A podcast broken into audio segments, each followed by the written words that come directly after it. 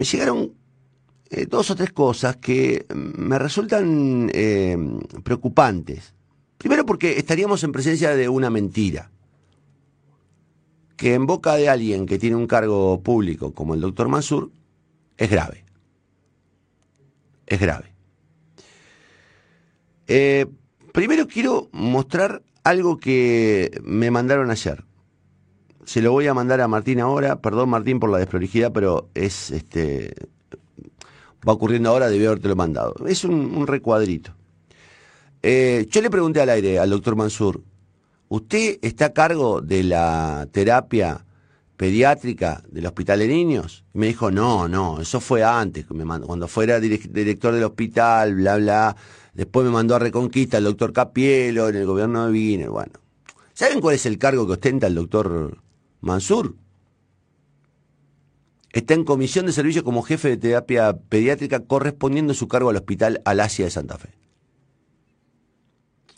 Cosa que no me dijo el doctor Mansur. No me lo dijo. El doctor Mansur me dijo que no, que ya no estaba. Bueno, doctor Mansur, lamento tener que enterarme después, porque pudo habérmelo dicho, usted es dedicación exclusiva del Hospital Alasia. Lamento que, aunque sea en comisión de servicio, eh, usted sigue siendo responsable de la terapia intensiva del Hospital Alasia.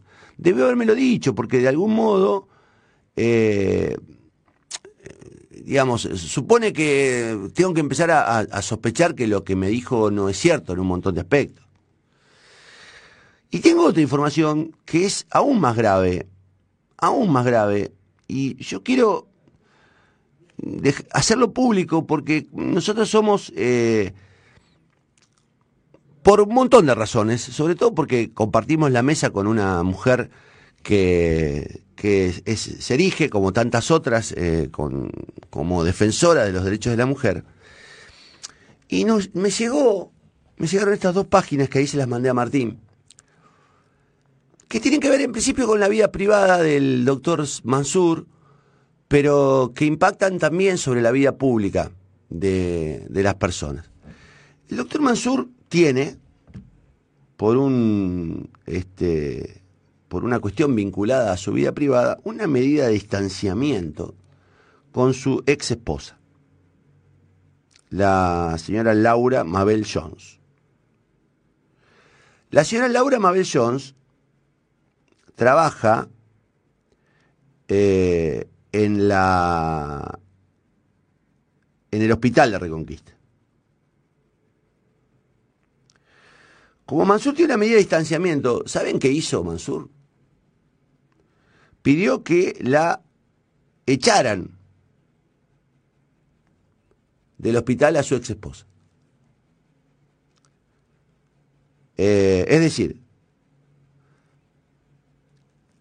ejerce de nuevo violencia sobre su ex mujer, Laura Mabel Jones.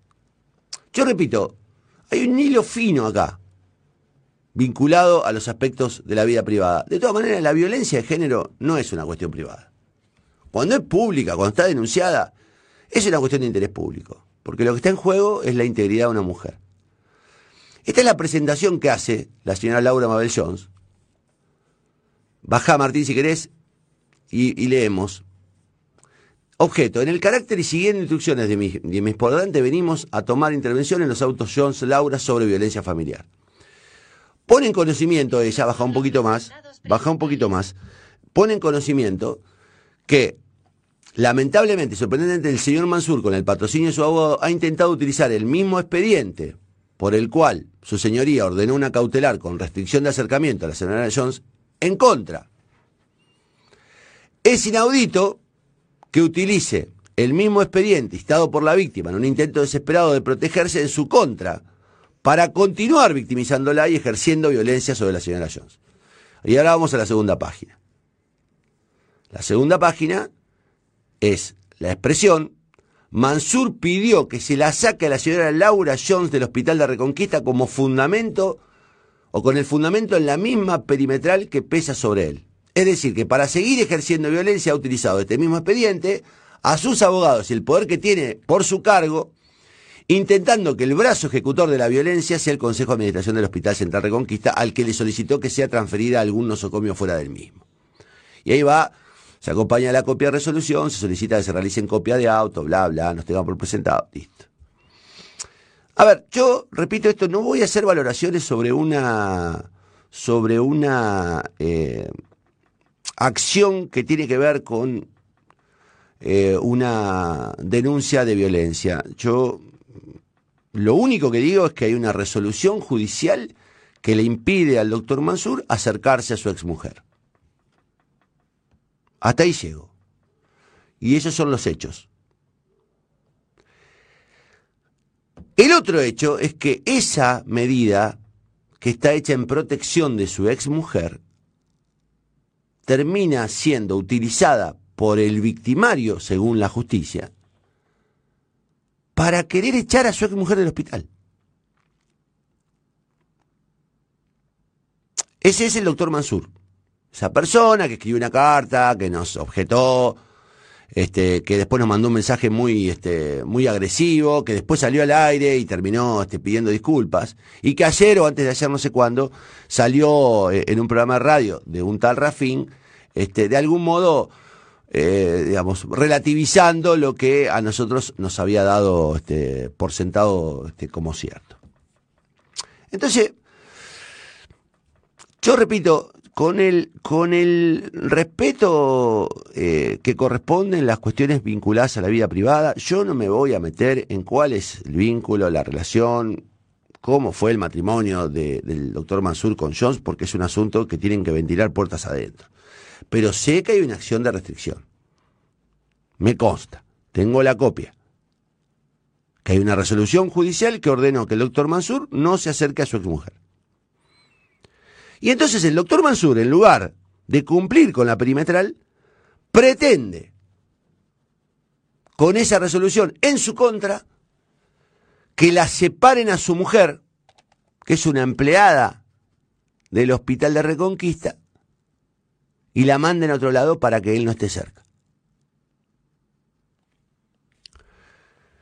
Afortunadamente la justicia le ordenó al Consejo de Administración del hospital que no tome ninguna medida al respecto.